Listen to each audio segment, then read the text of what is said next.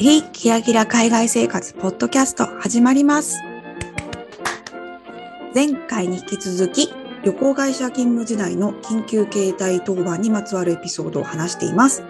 前回あの放送した後にちょっと気になっちゃったんですけど、えー前回話した内容とか今回話す内容っていうのは、あくまで海外旅行に来ると毎回起こるとかいうそういう出来事じゃなくて、あの、稀にある出来事について話していたので、海外旅行にね、興味がある人とか、きっと聞いてる方でいると思うんですけど、あの、海外旅行に行くのが怖いとかっていうのは思わないでくださいね。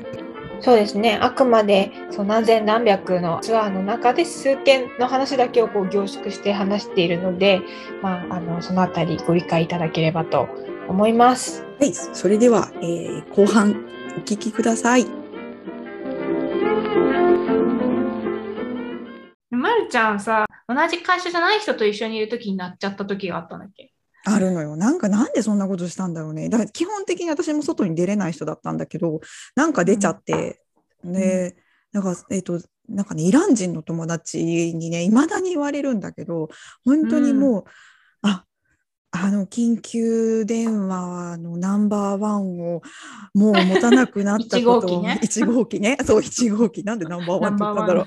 一号機をあの持たなくなったことは本当に良かったと思うとかって言われてさ、もうだってさ、理解できないじゃん。日本、日本人でも多分理解できない仕事の内容かもしれないけどさ、イラン人の、ドイツに住んでるイラン人の人からしたらさ、何やってんの週末にみたいな。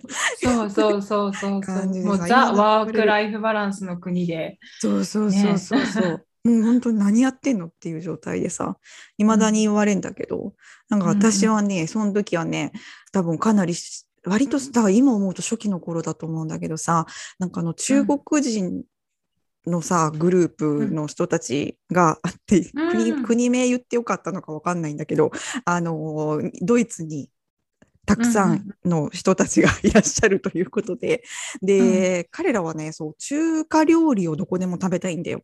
そうそうそう。そうなんだよね。ね、だからひたすらドイツ中の中華レストランを手配したっていうのがあって。え、で一、見もドイツ料理食べないの？そんなことはないよねそん。なことないよ。時々ドイツ料理入る。ポイントでは。ねでももううんうん圧倒的に中華料理だらけなの。で、わかる よ。私もドイツ料理か中華料理かと選べと言われたら中華料理選ぶあ確かにね。わかる。うん、わかるんだけどね。でも中華料理がいるよ、皆さん。で、そしたらさ、うん。その時に多分緊急携帯を持ってたんだよね、確か。で、うん。あの、で、その中華料理も条件があって、絶対に回る円卓じゃないとダメなの。おー、結構ハードル高くそうなの。ない四角いテーブルはダメなのね。四角いテーブルじゃそっか、ダメだよね、円卓の。そうむしろそう,、ね回るやつないじゃん？回る、丸くて、かつ回る、あの、ぐるぐる回る、なんていうの？回るテーブルじゃないとダメなの。サービス、そうだよね。逆。に言うと、回るテーブルがあっても四角かったらほぼ意味がないよってことだよね。ない。そうなの。そういうことです。なるほ、ど、なるほど。なんかね、電話かかってきたんだよね。回るテーブルが手配されてないって言って。もうさ、どうしようもないじゃん。どうしようもないね。いや私ね、本当に、本当に多分ね、まあ、今考えてもどうしたらよかったのかわかんない。どうやって解決したかわかんないんだけど、でもね、文句は言ってくるんだけど、あの人たちはね、理解はいいよ。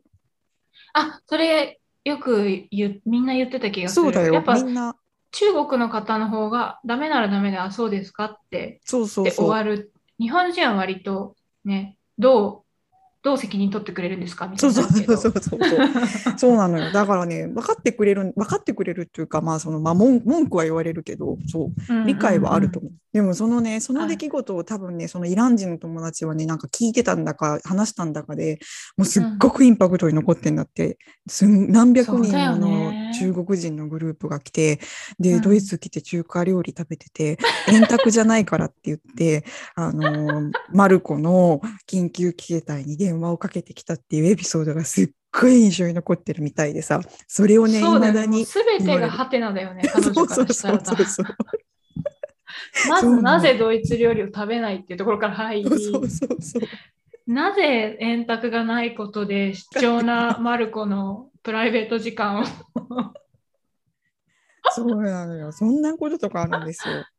いや、だから、いや、でも、あの、皆さん、楽しんでいただけたんじゃないかなと思いますけどね、中華料理をたくさん食べて。ご飯の文句はなかったもん。ああ、そうね。ご飯、うんご飯の文句ってある？あ、あるよ。ご飯の文句、あるあるよ。あったよ、あったよ。あ、しょっしょっぱいとかぱすぎる？とか、あと少ないやったね少ない。ドイツで？うん、なんかね、私思うんだけど、うん結局さ、日本人の人ってドイツ人の量食べれないじゃない？うんうんうんでさうん日本の観光客に慣れているレストランは、その量にみ、なんていうの、食べれる量を出すところがあったんだよ。ああ、なるほど。日本人はどうせそんなに食べないかそう。そうそう。そしたら、うんそれが多分、本当に食べきれる量ぐらいしかなかったの。あだから、わかんない。それ生活としては正しいのかもしれないけどさ、やっぱりさ、うん、なんか、少なかったら嫌じゃん。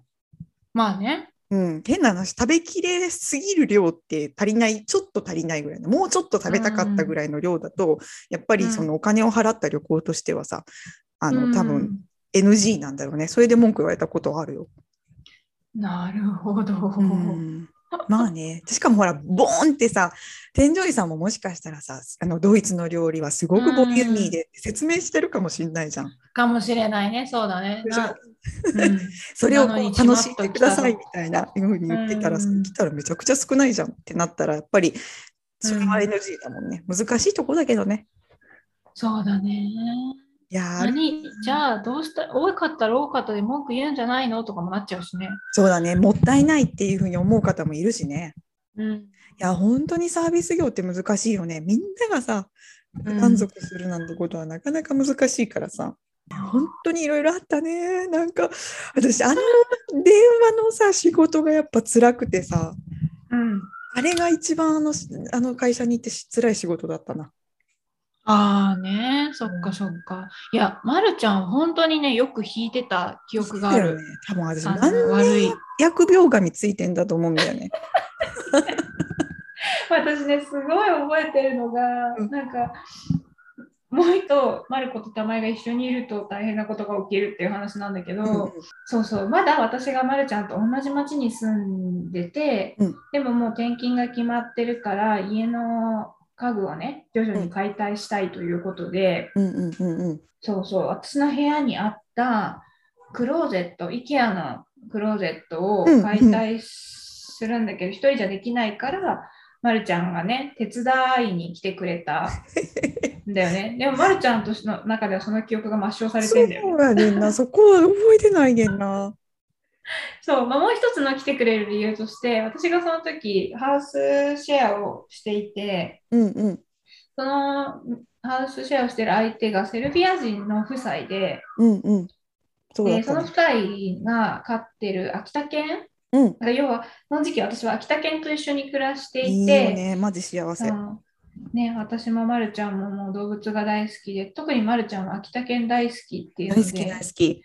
そう、まあ、秋田犬に会いたいっていうので会いに来てくれたっていうのがもう一つの理由で、そうそうそうそう。まるちゃんの中では、秋田犬に会いたくて会いに行って、秋田犬に会えた、可愛かったっていう記憶で終わってるんだよね。そうなのよ。クローゼットの話、全然思い出せないんだけど。めっちゃウケる。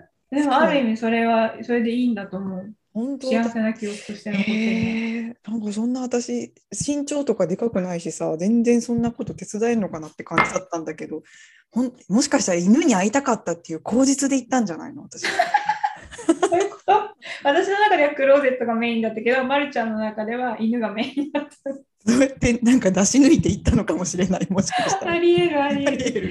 いや、結果ね、結果から言うと、あのクローゼットは、まるちゃんは解体しなかったんだよね。やっぱりほらやっぱり私も、私もほぼ解体しなかった。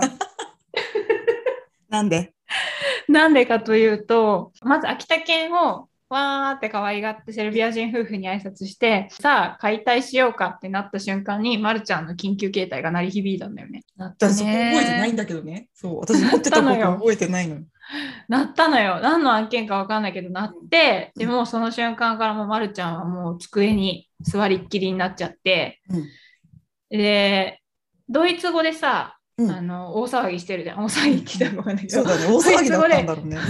大声でまるちゃんはね電話してるわけじゃん。だから、セルビア人夫妻ドイツ語わかるし、うん。あなんだなんだって出てきて、あのクローゼットを解体しに来たはずの子が なんかずっと電話してドイツ語でわめいてるぞってなったんだと思うんだけどすごい不思議そうな顔で見てて。で、まあ、結局すごい優しかったからそこの旦那さんがね、うんうん。あの私のクローゼットをほんのものの5分ほどで解体して終了したっていう えー、でもさ、今日なんでこんな覚えてないんだろうね。いや、いいよ。まあ嫌な記憶が綺麗に消えててよかったんじゃない？そうなんだ。なんかすごい。そのさ、まるちゃんのイラン人の友達じゃないけどさ、やっぱりさ、彼らからしたら、え、何？みたいな。なんで週末なのにこの子はこんなに電話してるし、もうめっちゃ大変そうで、すごく不思議そうだったのが記憶に残ってるんだよね。本当に記憶にない。そこ、きれいに記憶にない。その本当に犬に会ったあのセルビア人のご夫婦と犬に会ったのは覚えてるけどそう、うんうん本当に私だったんだよね私だったの ね。え、いやー、でもその覚えてないぐらい、ね、大変な印象に残る回、緊急電話いっぱいあったもんね。ね、ああそういうことかな。そうかな。まあそうそういうの本当にやばいやつはここで本当話せないやつですもんね。そうね、そはあうね。まあ今のはわまだちょっと可愛げのある 話みた。いねなんかな。今でもさそういうもちろんそういうお仕事ってどこにでもあるじゃん。今日サービス業界で。うん、いや本当に皆さんお疲れ様ですっていう気持ちです。そうだね。感謝の気持ちだよねい。や本当にもうこうんの仕事の存在をもしも知らない人がいたらあのうんぜひこういう仕事もあって世の中には大変な思いをしてるっていう人がいっぱいいるってことを分かっていただけたらと思います。いやそんな回じゃないけど 大変でしたっていう話でした。大変。なんかすごいでもネガティブキャンペーンみたいになっちゃったけど、まあ、私は旅行会社は楽しかったですよ、仕事内容的には楽しかった。そうですねやっぱ興味のある分野だったし楽しかったから続けられた。うん。うん、本当だな社会人人生でいうとあの時がやっぱ一番楽しかったです。私もそうだな。ねやっぱ使ってる商材が自分が興味があったり好きだったりするものっていうのはね、大事よね。大事ですね。うん。はい、後編もですね、聞いていただいたところなんですが、ちょっとここでこぼれ話をしたいと思います。中国のね、旅行ののき規定とかよくあんまり詳しくないんですけど、日本の団体旅行で、あのパンフレットに書いてあることをすべて旅行中に絶対しなければいけないっていうのが前提にあるんですよね。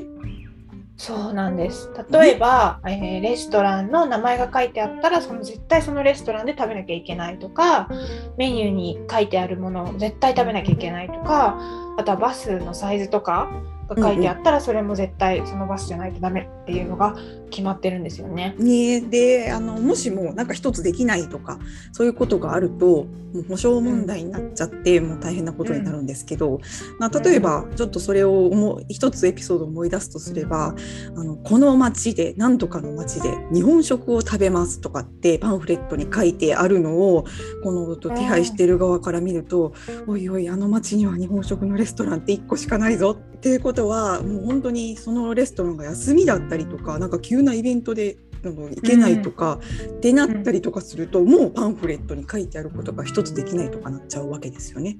そう。だから、まあ、多分ツアーに乗ってる人はそこまでね厳しい目で見てることってないと思うんですけども実はその団体ツアーってもういろいろな人がもう非常に細かなところをこまごまこまごまと考えてもうみんなで作り上げてるものなんですよね。そうなんです。えーとはい、えーそれではですね、えっと質問だったりとかご意見がある方はですね、概要欄にあります質問箱、もしくはインスタグラムの DM から、えーいただけるととっても嬉しいです。えーインスタグラムのアカウントはひきらポッドキャスト、えーローマ字で HIKI HIKIRA ポッドキャストです。えー今回も聞いていただいてありがとうございました。それでは次回も、えー聞いていただける。次回も聞いてください。さようなら さようなら